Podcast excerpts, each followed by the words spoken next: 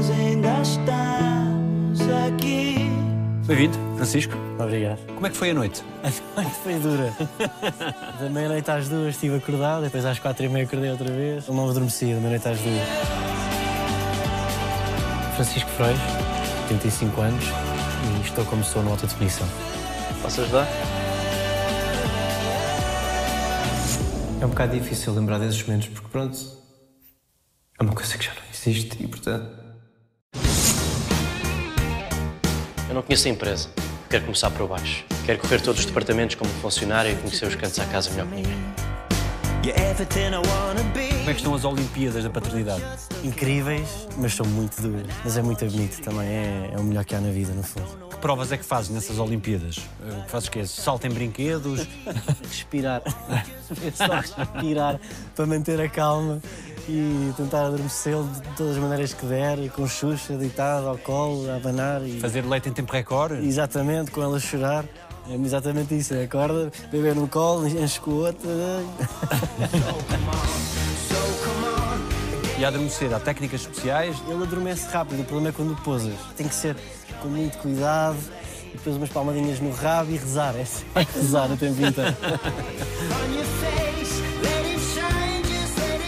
dás por ti a falar com ele de forma adulta, tipo, puto, por favor. eh, tudo, tudo. Ele fala completamente adulto. Eu explico-lhe tudo como se ele fosse um adulto. Mesmo para adormecer? Ser. Pá, puto, não. dorme. O mais novo não, se calhar o mais velho sim. O mais velho é pá, para de chorar, pelo amor de Deus, vai dormir. o pai tem que gravar amanhã. Vai ter que gravar amanhã, não fazes ideia o que é que está a passar. Mas depois tudo o resto compensa. Tudo o resto compensa. A vida é muito equilibrada desta maneira que quando nós nos esforçamos tanto por alguma coisa e damos tanto por alguma coisa, depois a recompensa também é maior. E eu acho que este amor que nós sentimos também pelos nossos filhos, este orgulho, também vem tudo o que nós damos por ele e o esforço todo que se passou para criá-los. E és um pai receoso de todos os passos, no sentido de será que eu estou a fazer bem para aquilo que vai ser o futuro dele? Eu felizmente tenho uma mulher que é muito obcecada com essa parte. Ela é investigadora, portanto ela está sempre acima das últimas investigações e ela presta muita atenção nisso por mim e portanto eu posso descontrair um bocadinho mais. O que é que é mais sublime a ser pai? Eu acho que o que é incrível é vermos um ser que veio de nós e vê-los a crescer e evoluírem. É uma coisa que de facto não há uma sensação igual. Vê-los a transformarem-se num ser humano e termos essa responsabilidade de criarmos uma pessoa, não é? E termos essa responsabilidade de moldarmos a pessoa que ela vai ser. Tu sempre quiseste ser pai? Sempre. Sempre adorei a ideia de família, do amor em família. E para mim era completamente impensável não ter filhos. E quando foste pela primeira vez, em 2019, do Francisco, Sim. como é que foi? Quando o meu filho nasceu foi o momento mais impactante da minha vida. Foi. Não sei o que é que se está a passar. É... Não caíste para o lado? Não caí para o lado, mas não teve longe. Aquele primeiro choro do meu filho é um momento completamente único e especial. Há momentos na vida que é um bocadinho tipo. Estou aqui, estou aqui, está mesmo a acontecer. Eu até cortei o, o cordão umbilical e não sei o que, que nos Estados Unidos faz-se isso. Que flashes é que te vem à cabeça quando voltas esse dia? É aquele primeiro momento do médico a segurar no bebê, a minha mulher a, a- a chorar, a perguntar se era o filho dela que estava a chorar. Isso foi muito bonito mesmo. Quero que sejas feliz. Em que é que sentes que mudou a tua vida ser pai? Fiquei sem dúvida com um sentido de responsabilidade muito maior. Para já eu achava que não tinha tempo para nada até ser pai. A partir do momento em que fui pai, percebi que eu tinha tempo para tudo e que podia gerir melhor esse tempo. Eu já era uma pessoa determinada e fiquei muito mais determinada e comecei a aproveitar o meu tempo muito melhor e comecei a pensar que exemplo é que eu quero ser para o meu filho. Uma pessoa que luta pelos sonhos, de uma pessoa que é determinada, que tem empatia e coração e cuida das pessoas à sua volta. E esse pai quer que o Francisco e o Sebastião sejam quem? Eu quero garantir que os meus filhos sigam os seus sonhos. Aliás, eu posso garantir que os meus filhos vão fazer exatamente aquilo que gostam. O que eu não quero que os meus filhos acabem a fazer é ir para um trabalho que vivam para os fins de semana. Quero que tenham um trabalho que traga prazer todos os dias e que tenham amor à volta deles e que sejam pessoas que sejam generosas. Vou dar um exemplo. No outro dia fui buscar o meu filho à escola, há um miúdo com trissomia na aula do meu filho. E a educadora disse: Olha, o seu filho é muito querido com este miúdo. E encheu-me mesmo o coração a ver isso. No fundo, o que eu quero mesmo é que o meu filho seja uma pessoa com um coração bom. Que acho que é a coisa mais importante na vida é nós termos um bom coração, porque isso é que nos traz paz e felicidade. É nós praticarmos o bem, é nós termos a coragem de escolher o que está certo. Ou seja, se nós seguirmos o nosso instinto e não deixarmos a cabeça entrar demais, nós damos os passos certos e a vida é boa para nós. E é isso que nos traz felicidade e paz interior. E acreditamos sempre nisso mesmo quando os tempos são mais duros? Eu já passei por muitos tempos duros, dentro da minha realidade, obviamente, de primeiro mundo e super privilegiada, e acreditei sempre nisso. Porque a questão é esta. Nós sentimos logo o efeito de fazermos uma coisa que está errada. Eu se me chatei com uma filha e mando um berro, eu é que me sinto mal. Eu é que me sinto mal dentro de mim, portanto eu sei que está errado. E portanto, nós temos uma cabeça que nos conta histórias e que às vezes não temos capacidade de a controlar. E temos que conseguir, eh, mesmo nesses momentos difíceis, não nos esquecermos aquilo que nós sabemos cá dentro que está certo, não é? E isso é o que nos consegue manter eh, com, com estabilidade mental. O que é que foi mais duro para ti? Eu tive muito tempo nos Estados Unidos, a minha área de de representação em Los Angeles. São milhões e milhões de atores e uma pessoa passa muito tempo a ser rejeitada, a dedicar uma vida inteira a uma profissão e a ver as coisas a não andarem para a frente e a dar tudo o que tem por isso e as coisas a não, a não arrancarem, a não arrancarem e uma pessoa ter que ter que manter a força e acreditar em si e não perder a confiança e não achar que está a seguir um caminho que não está certo e que, que não tem capacidade de fazer isto. E foi muito duro gerir isso com tentar construir uma família e estar com a minha mulher e é uma profissão em que há muito pouco espaço para toda a gente que a quer fazer. Pessoa não sente que é o ator que está a ser rejeitado, mas é a pessoa. Estão-me a rejeitar a mim. É indiferente a certa altura, porque a questão é tu só queres que a tua vida ande para a frente e não consegues que as coisas evoluam para a missão que tu queres e para onde tu queres chegar e vês o tempo a passar e aperta contigo, aperta com a tua confiança, aperta com tudo aquilo em que acreditas e tens de ter uma enorme força de vontade e um enorme amor por aquilo que se faz e uma enorme crença de que as coisas vão virar e acreditarmos em nós. Por mais que as pessoas à volta não estejam a acreditar naquele momento, não nos perdermos a pensar que, ok, estou a fazer tudo mal, não tenho nada a jeito para isto. Não, simplesmente as coisas ainda não bateram. E aguenta e segue, porque uma vida que vale a pena viver, na minha ótica, é viver pelos nossos sonhos. E arranjarmos maneira disso dar para nós, por mais difícil que seja. Isso é que é uma vida honrosa de nós vivermos e que traz um prazer enorme. É, por mais difícil que seja, eu vou dar tudo por isto. Nunca pensaste desistir? Pensei em desistir algumas vezes, mas não ocupou muito tempo na minha cabeça isso. Eu pensava assim, ok, agora vou lidar comigo o resto da vida a pensar que eu desisti, mas como é que eu me vou olhar ao espelho? Eu era incapaz de olhar ao espelho a pensar que tinha desistido. E as dificuldades todas que eu passei lá foram a melhor coisa que me aconteceram, porque fizeram com que eu tivesse que transformar em várias maneiras de crescer e de evoluir e de fazer com que as coisas começassem a acontecer para mim. Nos Estados Unidos, para tu chegares a castings, tens de ter um agente. Um agente submete para castings através dos diretores de casting. Os diretores de casting põem os castings no site que é o Breakdown Express. Está aqui este filme, estão aqui estes papéis, precisam ser preenchidos. Os agentes chegam lá nos computadores, submetem os atores e imagino, para um CSI, aquele gajo que vai dizer desculpa, queres ir comprar pão, não sei o quê. Ou seja, para um papelinho mínimo no CSI, tens 3, 4 mil pessoas que são submetidas para esse papel. O diretor de casting vai ver 30, vai primeiro às agências grandes todas. Depois vai aos atores que ele já conhece, se calhar, e depois há ali mais um espacinho ou outro para umas pessoas que ele até acha interessantes e chama. Portanto, é muito difícil furar. Mas para tu arranjares uma agência de jeito, tu tens de ter créditos lá. Portanto, é uma pescadinha de rabo na boca. Porque eu não consigo fazer um casting sem ter um agente. Eu não consigo um agente sem fazer um casting e ficar com papel. E então, eu andava de agência em agência, que já é super difícil arranjar uma agência, em que eu num ano fazia dois castings. E a certa altura dei para mim e eu realizei uma coisa que foi: eu posso ficar aqui o resto da minha vida à espera de fazer um casting e nunca mais ninguém me vai escolher para nada. Eu não posso pôr a minha carreira e o meu sucesso nas mãos de um diretor de casting ou de um produtor, porque pode ser que nunca me escolham. E eu comecei a ver a minha vida a não avançar de nenhuma maneira.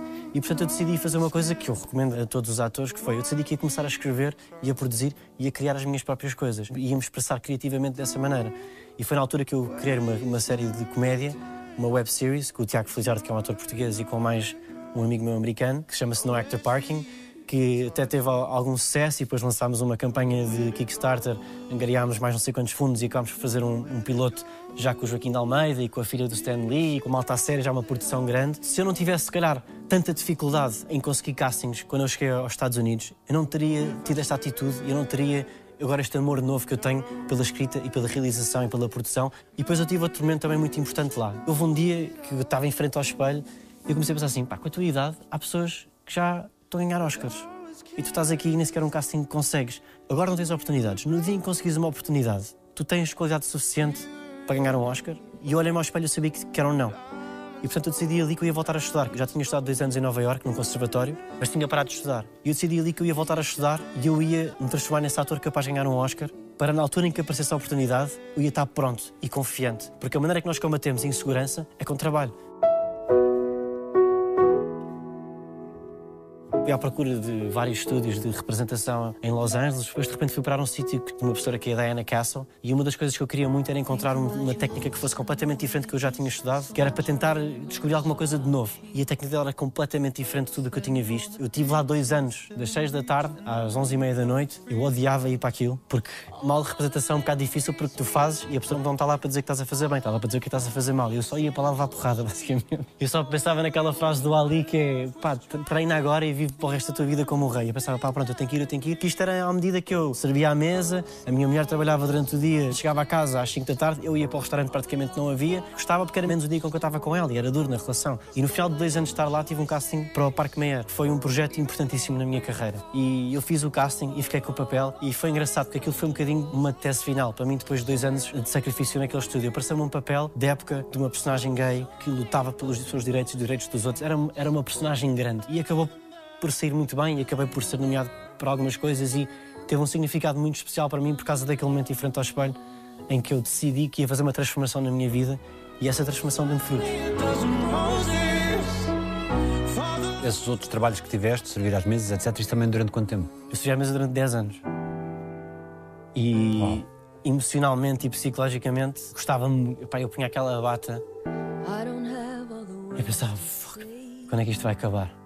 Quando é que isto vai virar? Quando é que isto vai virar? Eu sou muito esforçado. Quando eu era uma pessoa que estava em casa, tipo, ai, não me acontece nada, agora vou para ali sair à noite. Não, eu eu estava esforçado, estava focado e estava a tentar. Mas é um trabalho duro. A dureza é a dureza psicológica, que é eu estou ali a passar sete horas do meu dia para perder o meu tempo. Atenção, eu trabalhava como empregado de mesa, passado dois anos, eles contrataram-me para ser gerente do restaurante também. Eu venho de gestão, tirei licenciatura em gestão e eu fazia trabalho de gestão, acima de tudo, de back-office. Fiz três remodelações do restaurante, um rebranding de toda a imagem do restaurante, do menu, dos pratos, de tudo. Eu entrei lá como gerente e o restaurante fazia 800 mil por ano, saí de lá há um, há um ano e meio e o restaurante fazia 3 milhões e meio por ano e foi considerado um dos 100 melhores restaurantes de branches dos Estados Unidos. Há um trabalho belíssimo que eu fiz lá também, mas não era aquilo que eu realmente tinha paixão. Mas felizmente tinha um dono que me deixava ir aos castings quando eu tinha, deixava-me ir a Portugal filmar quando eu tinha que ir filmar, filmar nos Estados Unidos também. E portanto dava-me liberdade e dava-me dinheiro para eu seguir o meu sonho. E porquê é que tu, tendo o mercado em Portugal, preferiste continuar a apostar? Porque era também uma, uma espécie de desistência, no teu entender? Porque poderias cumprir o sonho cá, não é? Não seria o sonho completo, eu acho. Vir embora para mim tinha um saborzinho a desistir, que eu não estava disposto. Todos os dias chegam centenas de pessoas a Los Angeles com o sonho. E todos os dias há centenas de pessoas que se vão embora no avião. E eu sempre prometi a mim mesmo que eu não ia estar naquele avião. E eu só me consegui vir embora porque já tinha cidadania e todos os castings viraram self-tapes. E para mim foi: ok, estou-me a vir embora, mas isto não acabou. E não acabou. Só se uma questão de saúde ou financeira me impedir. Eu sei muito bem onde é que eu vou, estou determinado a chegar lá e na vida acho que as coisas são assim. Nós formos determinados, acabamos por lá chegar. Eu vim embora por uma razão: foi. Estavam a aparecer muitos projetos aqui em Portugal que eu não conseguia vir fazê-los. Logisticamente era muito complicado para mim vir a Portugal, porque já tinha filho, a minha mulher estava lá sozinha, uma babysitter a 20 dólares à hora. se viesse a Portugal para filmar durante duas semanas, logisticamente e financeiramente, não dava. E estava a perder oportunidades. E depois de repente entrou o Covid, os castings vieram todos self-tapes. Self-tape é basicamente eu gravo o casting em casa com uma câmera e mando para o diretor de casting. Só numa fase mais avançada é que eventualmente podem chamar. Portanto, de repente havia uma oportunidade de eu ir para Portugal, trazer os meus filhos de volta para o pé da minha família, poder fazer os trabalhos todos que tenho cá e na mesma continuar a fazer castings para os Estados Unidos. E como tenho dupla nacionalidade, eu posso ir lá sempre que quero. Portanto, de repente foi tipo, ok, isto é o passo que tem que ser dado agora. Custa sempre porque é o fechar de um ciclo, mas teria-me custado muito mais se eu tivesse voltado lá a fechar mais ou menos as portas ao, ao meu sonho. Gosto do mar, da natureza, gosto de pizza, não gosto de trânsito. O que é que procuras trazer dos teus pais para os teus filhos? do meu pai a sua energia e resiliência e determinação. O meu pai é um poço de força. Acho que não conheço ninguém tão resiliente e forte como o meu pai.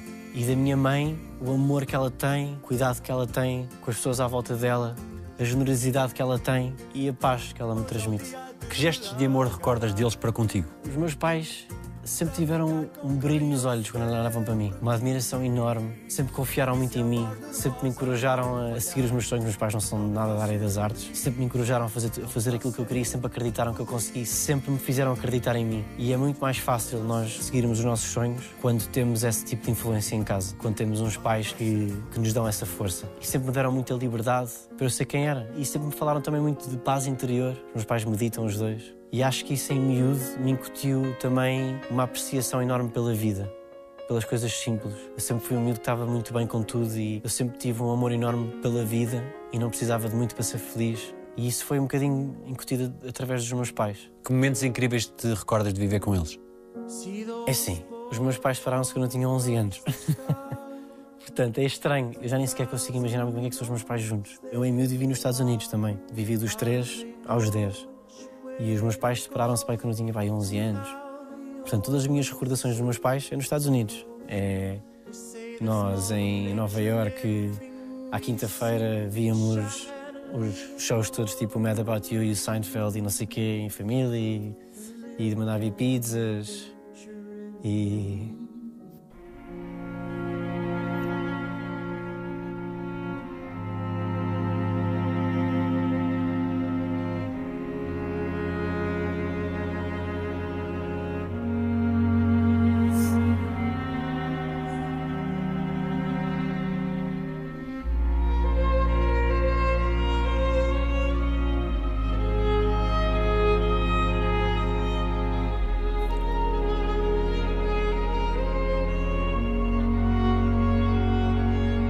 bocado difícil lembrar desses momentos porque, pronto, é uma coisa que já não existe e, portanto, não sei muito bem o que é. Com 11 anos, como é que um puto reage a essa quebra desses momentos? Foi duro, mas os nossos pais separam-se por alguma razão, não é? Não é porque estava tudo a correr tudo bem. Claro que houve momentos ótimos, mas uma pessoa também se lembra dos momentos mais duros. não é? E. Estou a perceber agora que provavelmente não penso muito sobre o assunto e enterro um bocado o assunto para. não pensar muito sobre isso. Foi-te explicado na altura o que estava a passar? Foi. Sim. É a vida. E está tudo bem, não é? Está tudo bem, eu adoro os meus pais. Crees que isso reforçou os vossos laços? Sim, reforçou muito, sim. Não era que eu tivesse falta de atenção, mas de repente, tipo, estava com, o outro, obviamente havia muito mais vontade de estarem comigo e de me satisfazerem. E aqueles momentos logo a seguir são, obviamente, são duros. Ver tanto o meu pai como a minha mãe a chorarem, a sofrerem, uma pessoa não, não quer ver isso. E somos novos, portanto. Isso faz o quê pela maturidade aos 11 anos? Eu acho que eu consegui lidar com a situação bastante bem. Sempre odiei conflito e sempre que estivesse tudo muito bem à minha volta e sempre tentei que isso existisse. Eu sou o género de pessoa que eu absorvo muito isso e, e fico-me logo a sentir mal também, portanto eu sempre fiz questão de tentar que as coisas estivessem bem. Mas eu acho que de certa forma depois os meus pais, a seguir àquele baque inicial, ficaram mais felizes também. E tive momentos muito bons com eles depois disso também. E eu sempre fui uma pessoa bastante mais matura para a minha idade, eu estava um ano à frente também com miúdos mais velhos e sempre tive amigos mais velhos e se calhar isso teve alguma influência, não sei. Algum conselho que um ou outro te tenham dado que tenha ficado para sempre? Da minha mãe, a paz interior e que tudo aquilo que estamos à procura está cá dentro. E isso ficou comigo desde muito novo. E acho que do meu pai foi dar tudo de mim. O meu pai é um jogador de rugby e tem uma força inacreditável. E tem energia, é imponente e é uma pessoa destemida a lutar. E eu aprendi muito isso com ele e a dar o melhor de mim em tudo o que faço. Gosto de me divertir com os meus amigos, de ir a concertos, gosto de jantaradas, gosto de copos, não gosto de pezinhos de porco com a entrada. E o que é que crees que hoje se nota mais a tua infância? Sempre quiseste fazer isto? Nunca. Eu caí de paraquedas em representação. Eu vivi em miúdo em Los Angeles, em Malibu. E na minha turma estava o filho do Mel Gibson e o filho do Eric Roth. O Eric Roth é um guionista conhecidíssimo que escreveu Forrest Gump e tipo. À sexta-feira os miúdos traziam coisas de casa para mostrar e eles traziam um Oscar. Sério?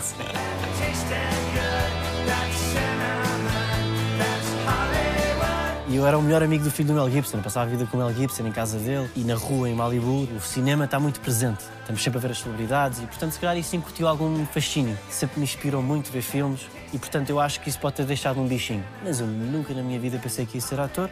E A minha família não tem nada a ver com artes Os meus pais são completamente de gestão e business. E eu era, acima de tudo, desportista. Bodyboard, não é? Exatamente. Comecei a competir, comecei a ficar patrocinado, comecei a ganhar competições. O meu sonho era seguir por ali. E eu inscrevi-me numa agência porque eu pensei, bem, vou, vou para uma agência para ver se consigo fazer uns anúncios, para ver se consigo receber dinheiro para fazer surf trips. Essa era a minha ideia.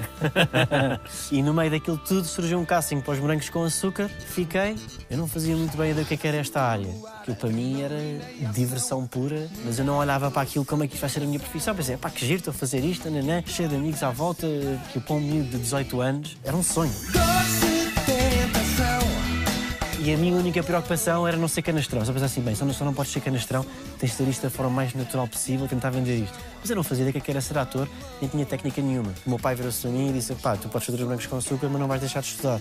Eu fiquei furioso na altura. Estava no estúdio, tipo, a ler eh, de matemática e estatística para ir fazer o exame a seguir enquanto estava a gravar. Mas pronto, ainda bem que o meu pai me obrigou a fazer isso. Acabei a licenciatura. Só que os planos era que eu ia fazer um MBA a seguir à licenciatura e disse, olha, pai, eu gosto disto e gostava de ir eh, para Nova Iorque, queria estudar com os melhores. E felizmente o meu pai pôde-me suportar financeiramente para fazer isso, ou ainda não podia ter dado esse passo. E foi só em Nova Iorque que eu comecei a ver as coisas de outra maneira e comecei a perceber o que é que é realmente este trabalho que nós fazemos e o quão especial é a responsabilidade que temos. E senti um propósito enorme dentro de mim quando percebi que as pessoas aprendem com aquilo que nós fazemos, que as distraem da vida delas e sentem-se melhor, sentem-se inspiradas, identificam-se com o que estão a ver. Mas para chegar a isso, nós temos que chegar a um ponto muito profundo dentro de nós quando estamos a representar. Nós temos que chegar à profundeza dessa personagem para criarmos esse impacto em casa. E quando eu, quando eu descobri isso, de repente eu senti que isto era muito mais especial do que eu tinha percebido quando comecei a fazer.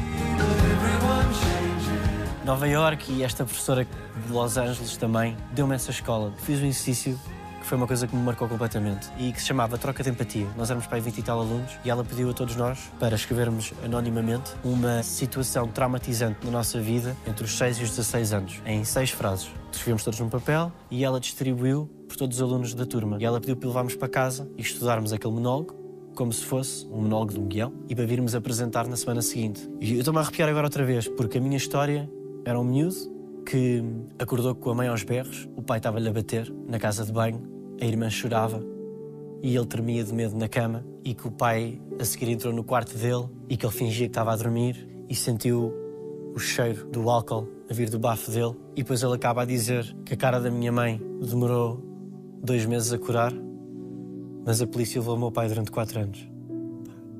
E eu pôr-me em frente a um palco a apresentar isto e a saber que a pessoa que passou por isto está ali a olhar para mim a fazer, o nível de respeito que eu tive que ter e de responsabilidade para representar aquilo da forma que merece para a pessoa que passou por aquilo, fez-me um clique, que foi isto são tudo palavras inventadas, mas elas são baseadas nos sofrimentos das pessoas que estão em casa e que passaram por isso. Quando acordes nesta novela o teu avô que está a ter um ataque cardíaco, Avô! Avô! Avô!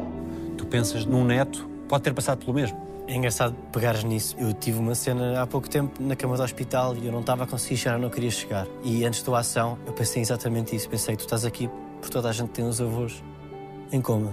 E vieram umas lágrimas aos olhos direto. Eu estou aqui para representar essas pessoas. E a beleza do nosso trabalho está aí. E nesse exercício em Nova Iorque, como é que foi veres a tua história? Engraçado. O ator que fez não teve esse respeito. Não chegou lá. não chegou lá. A história passava-se aos 11 anos? Sim.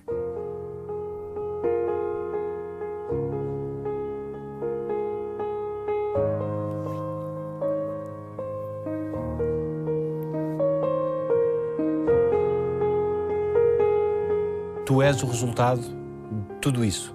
Todas as dores, tudo aquilo que viveste. E acho que é importante, de facto, para um ator passar por certas coisas para depois também poder eh, interpretar certas coisas. A nossa imaginação tem um poder para chegar a qualquer lado, mas eu acho que é importante nós passarmos por certos sacrifícios e esforços para termos essa garra dentro de nós quando agarramos numa personagem. Gosto bodyboard. Gosto de tomar banhos frios de manhã, acorda melhor que o café. Não gosto de apanhar secas.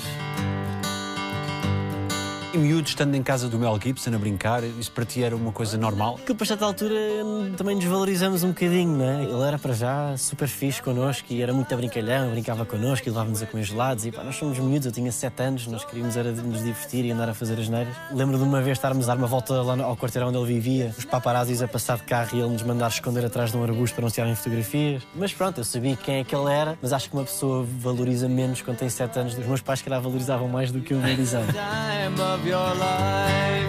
As raízes são muito mais americanas do que portuguesas ou é meio-meio? Não, eu sou 100% português e completamente português de coração. Agora, eu vivi 19 anos da minha vida nos Estados Unidos. Ou seja, houve ali uma influência grande nos Estados Unidos. Eu, quando vim para Portugal com 10 anos, provavelmente era mais americano do que português nessa altura. Falavas com accent, com sotaque? Não, porque os meus pais falavam em casa, em- mas não sabia escrever português. Eu aprendi a escrever em português com 10 anos. E eu era muito mais americano nessa altura. Mas depois passei dos meus 10 aos 22, estive cá e isso é que me transformou completamente. Agora, eu acho que eu tenho completamente coração e cultura portuguesa, mas em termos do meu profissionalismo e disciplina de trabalho, tenho 100% de influência americana e adoro ter essa parte dentro de mim. É o que me faz também diferente. Sabes que, ao contrário de ti, nem tudo o que faço tem segundas intenções. Este convite para a Flor Sem Tempo, recebeste-o onde? No centro comercial das Amoreiras, a tocar uma fralda ao meu filho. E não era xixi? Não, é- não era xixi, não era xixi. Eu estava com a minha Costuma mulher. dar sorte, não é? É, Gostava de te poder ajudar. Como é que tem sido este desafio? tem sido um dos momentos mais felizes da minha vida. Porque estou a fazer aquilo que gosto todos os dias, estou com um papel com imensa responsabilidade e eu adoro isso, adoro a pressão. Que esperavas que chegasse tão cedo? A minha sensação não é que chegou cedo, a minha sensação é que eu estou aqui há muito tempo. Eu assumo a liderança da Chão da Serra. Quando chegou, eu não me senti nervoso. Eu trabalhei muito para estar onde estou. Dei muito de mim para estar onde estou. E, portanto, quando o convite chegou, a única coisa que eu senti foi entusiasmo. Porque, para já é assim, quando somos atores, pelo menos eu, eu quero é ser protagonista, não é? Nós queremos esse papel grande. Nós queremos essa responsabilidade. Nós queremos dar isso tudo. Não vou, não vou mentir, a minha vontade é fugir daqui. Mas. Não consigo deixá-lo sozinho. A Bárbara falou-nos de um encontro às cegas que vocês tiveram que fazer no início e que correu bastante bem, parece. Foi uma experiência muito gira. O M. Silva, que é o nosso diretor de atores, eu cheguei lá, ele nem deu tempo para respirar. Disse: vá, tirar a mochila, não sei o quê, né, né, vamos para uma venda. E fizeram-nos uma venda e acho que foi uma das maneiras mais giras de poder conhecer alguém. Porque, de facto, o olhar traz imenso julgamento. No segundo em que puseram aquela venda, eu relaxei, porque tirou uma pressão toda de tudo. E tinham que se encontrar, não é? Havia vários exercícios, mas era sempre um bocadinho à base disso. Desencontrarmos. Um deles era descrever a cara da outra pessoa só com o toque. E isso cria uma certa intimidade. Quando retiramos o olhar, de repente muda a energia toda, muda a dinâmica toda e parece que caímos numa intimidade mais fácil logo. Pois imagina, estava a chover, estava um dia assim dramático, houve ali uma energia especial. E é a coisa mesmo gira daquilo que nós fazemos, é que isto são energias. Isto é mais espiritual do que uma pessoa pensa. Se for feito com integridade e com seriedade e com profissionalismo, é uma magia que está ali a criar. Podes parar de olhar assim para mim, eu estou a ficar Não estou a envergonhada. olhar, estou. Estava a olhar para essa tesoura, vais lá para casa. Não, estava distraída. As cenas da vela correram bem no veleiro? Super bem. Pá, felizmente eu sou um gajo da água, portanto, quando me apareceu um papel de velejador, eu pensei, isto nem acredito. Porque uma das partes mais divertidas do que nós fazemos é termos a oportunidade de aprendermos coisas novas e praticarmos coisas novas. E as cenas na vela correram lindamente. Parabéns, avô! Tu aproveitas os tempos à noite em que estás acordado, aquelas duas horas, tentar adormecer, para rememoriar os textos? Sim. Porque é ali um tempo de paz em que eu não posso sair dali. Eu estou a adormecer o meu filho, minha cabeça acaba por se centrar e concentrar, e é um momento ótimo em que eu tenho algumas epifanias ali. E a tua mulher tem que ter alguma paciência ou tu mesmo cansado és um tipo sempre cool? A minha mulher tem que ter muita paciência para maturar e eu tenho os meus momentos também e acho que com filhos a privação de sono é das coisas mais difíceis de uma pessoa gerir e conseguirmos manter a calma e não nos exaltarmos e é uma coisa muito dura na relação em si também. Portanto, a minha mulher só tenho que lhe agradecer por maturar, porque eu sei que não é fácil, Estão juntos há 15 anos, mais ou menos? mais ou menos. O que é que te encantou nela? Foi mais ou menos amor à primeira vista, para mim, honestamente. Eu, eu olhei para ela e pensei, bem, ela era linda mesmo. Ela era amiga da Inês Aires Pereira e nós estávamos a gravar Os Rebeldes. E a Inês ia para o Algarve de férias com umas amigas e perguntou se eu queria ir. E eu disse, bora. E então arrancámos de fim de semana e fui passar o fim de semana com a Inês. Estava lá a Rita e eu fiquei bastante apaixonado. E depois voltei a vê-la no Porto e aí já tentei mais qualquer coisa. Depois ela veio para Lisboa e eu andava ali sempre a insistir. Uma vez fomos para o Lux e ela disse: Olha, pá, desculpa, meu, podes tirar o cavalinho da chuva que isto nunca vai acontecer. E eu, que sou bastante competitivo, disse: Ah, é? Tá bem. E ela nesse dia tinha vindo jantar à minha casa com as amigas e não sei o quê e tinha deixado um brinco lá em casa. E eu ia estar com ela no dia a seguir e eu guardei o brinco. E depois nós fomos para a noite outra vez e já meio com os copos. E eu fui agarrar nela e disse assim: Olha, este brinco é teu, não é? E ela assim. E eu pus na boca e disse: Agora tens que ir buscar. E ela saltou-me à boca e foi o nosso primeiro beijo. E depois chegou a agosto e eu recebi a notícia que tinha entrado na escola de representação em, em Nova Iorque. E nós estávamos juntos há seis meses e foi uma choradeira e ela sofreu imenso com isso, porque pronto, estávamos naquela fase mesmo completamente apaixonados e eu ia embora. Falámos e eu disse que não queria acabar e que bora tentar fazer isto à distância. E então tentámos. e foram basicamente cinco anos à distância, desde esse momento. Falávamos por Skype, ela vinha visitar a Nova York, depois eu vinha no Natal e ficávamos dois, três meses sem nos ver e depois estávamos 15 dias juntos, depois dois, três meses sem nos ver. E era uma coisa muito intensa e sofredora também, porque quando estávamos juntos aqueles 15 dias, tudo tinha que correr bem, porque era aqueles 15 dias que estávamos juntos e tínhamos que aproveitar ao máximo. E foram dois anos em Nova York e depois de dois anos em Nova York ainda fui para mais longe. Ainda fui para Los Angeles e, e cinco horas de distância de- passaram a ser oito, diferença de horário. Também complicava muito a comunicação, não é? Mas nós gostávamos muito um do outro e então era sempre a lutar por aquilo. Depois tivemos ali um momento, pai de sete meses, que acabámos e depois ela decidiu vir-me visitar e voltámos a andar. Até que ela acabou o curso dela, mestrado, ela, ela era de neurociências e largou tudo para vir ter comigo. E veio para os Estados Unidos. Ela falava super mal inglês quando chegou lá. Teve imensa força de vontade também, determinação. Minha mulher é super inteligente e foi trabalhar para uma das melhores universidades do mundo e dos Estados Unidos, que é a USC, num dos maiores laboratórios do mundo de neurociências. E nós vivemos a nossa vida lá até agora há muito pouco tempo. Juntos tínhamos o nosso primeiro filho lá. Construímos o início da nossa vida juntos lá. Caprichaste no pedido de casamento ou não? Caprichei. Acho que se calhar vi filmes a mais na minha vida. Nós íamos de férias para Fiji e eu já estava com esta ideia de lhe pedir em casamento na cabeça. E eu aluguei especificamente um hotel que eu vi que tinha um atolzinho de areia. E eu pensei que sítio mais bonito do que o atolzinho de areia no meio do mar para lhe pedir em casamento. E então, o que é que eu fiz? Tinha feito um vídeo em Nova York. Era um vídeo de Natal a contar a nossa relação toda e o vídeo acabava comigo com os cartazes a dizer basicamente que a adorava e que esperava um dia casar com ela e ter filhos. Engraçado que estava a fazer quase emocionar. E então eu pensei, vou pegar nesses cartazes outra vez. E então levei-a num caiaque para aquele atol, com uma mochila, com uma coluna, e, e que eu tinha que esperar que a maré estivesse vazia e não podia estar vento. Eu esperei três dias para que tivesse bom tempo para finalmente ir para a ilha. E eu queria filmar, então tinha que montar um tripé e não sei o quê. Cheguei à ilha, todos montar as coisas. E de repente a Rita diz assim: Olha, está ali a chegar um barco. E começa-me a chegar um barco à ilha com uma família que vinham para lá só ver a ilha. Elas lá finalmente foram embora. Eu vou recomeçar outra vez. De repente ouço um helicóptero e vem um helicóptero e aterra-me um helicóptero no meio da ilha com mais duas pessoas que iam para lá também eh, ver. E pronto, lá se foi embora o helicóptero e finalmente eu olhar para a esquerda e para a direita para ver se vinha, se vinha alguma mota d'água, alguma coisa. E carreguei no play, pus a música que dava naquele vídeo e pus a filmar e mostrei uns cartazes que diziam basicamente que eu era apaixonado por ela e que tínhamos estado este tempo todo juntos e, e se ela queria casar comigo. E foi isto. Também ela na ilha, como é que ela dizia que não? Ela tinha de dizer que não, não é?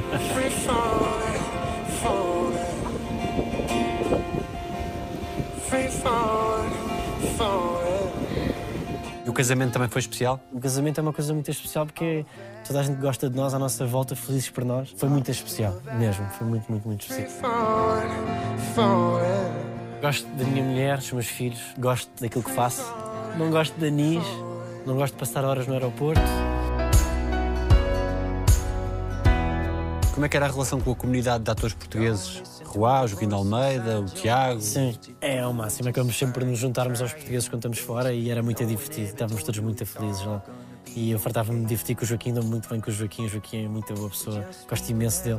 O Joaquim apadrinhou-me sempre lá, sempre disponível para mim. Ele não me conhecia de lado nenhum e recebeu-me de uma forma que eu não esperava de uma pessoa. O currículo do Joaquim, com o estatuto do Joaquim, caramelo qualquer a ligar-lhe e ele ah, não, não, almoçou comigo, ajudou-me, tudo. E ele é uma pessoa muito generosa, a quem eu só tenho a agradecer mesmo por tudo que ele fez por mim.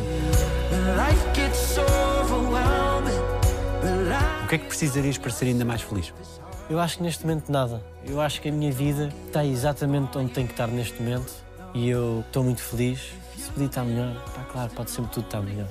Mas tenho muita sorte na minha vida, tenho muita saúde que eu não tomo como garantido e faço aquilo que gosto e isso não tem preço. O que é que corrigirias em ti, se pudesses? Eu gostava de conseguir manter a calma. Eu acho que me exalto muito e que me irrito muito em situações de privação de sono. e acho que às vezes eu podia ter mais controle sobre isso. É uma coisa que eu estou a trabalhar e que hei de lá chegar. Mas eu sei que muitas vezes as minhas emoções tomam conta de mim e acho que posso ser melhor nisso.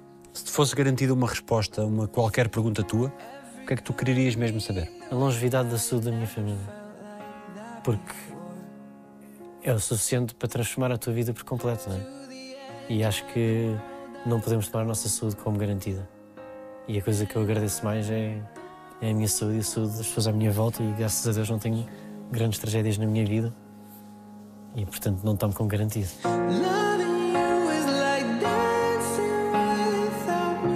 Alguém te deve um pedido de desculpas?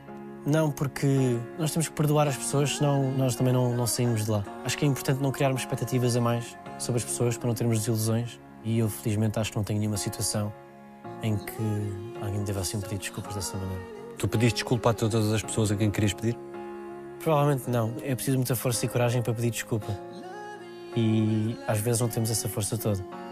E é preciso pôr o orgulho de parte muitas vezes e admitir o erro. Eu tenho alguma dificuldade às vezes em admitir os meus erros e às vezes isso é preciso ter essa coragem e essa força para pedirmos desculpas. O que é que dói mais, a mentira ou a verdade? A mentira. A verdade dói, mas a verdade é realidade, não é traição. A mentira está baseada em traição e isso dói muito mais. Qual foi a melhor coisa que disseram sobre ti? Que eu era uma pessoa com bom coração. Se pudesses mudar tudo na tua vida, o que é que tu não mudarias? Eu não mudaria nada na minha vida, porque nós somos imperfeitos e eu faço o melhor que posso. Nós somos a soma das nossas decisões. Eu acredito que há alguma coisa superior a nós. É um bocado injusto dizer que as coisas acontecem por uma razão, quando há bebés de seis meses a morrerem com cancros e quando há pessoas a serem torturadas. E portanto eu não mudava nada. Eu estou bem com quem eu sou. E estou bem onde eu estou e sinto uma enorme sensação de tranquilidade e consciência tranquila. Se hoje tivesse a oportunidade de encontrar aquele Francisco de 11 anos, que vai deixar de ver o Seinfeld com os pais, que acaba de saber que os pais eh, se vão separar e vai acabar essa vida, ou se encontrasse um outro Francisco que está em Los Angeles com dificuldades a lutar pelo seu sonho, o que é que tu lhe dirias? Diria, aguenta-te, estás a fazer tudo bem. Eu acho que o mais difícil é que nós sabemos na teoria aquilo que temos que fazer para chegarmos onde queremos chegar, mas mantermos essa crença quando tudo está a correr mal, mantermos essa paciência e continuarmos a acreditar em nós, é preciso muita força de vontade. E quando estamos nessas situações, às vezes não se vê a luz ao fundo do túnel e, portanto, o que eu diria é: está tudo certo. Continua que está tudo certo. O que é que dizem os teus olhos? Obrigado por tudo, pelo bom e pelo mau. Aqui Obrigado. Obrigado, Daniel. ainda estamos aqui. Feito. Grande experiência. Obrigado por fazeres isto. É mesmo especial. Portanto, obrigado por fazeres. Obrigado nós.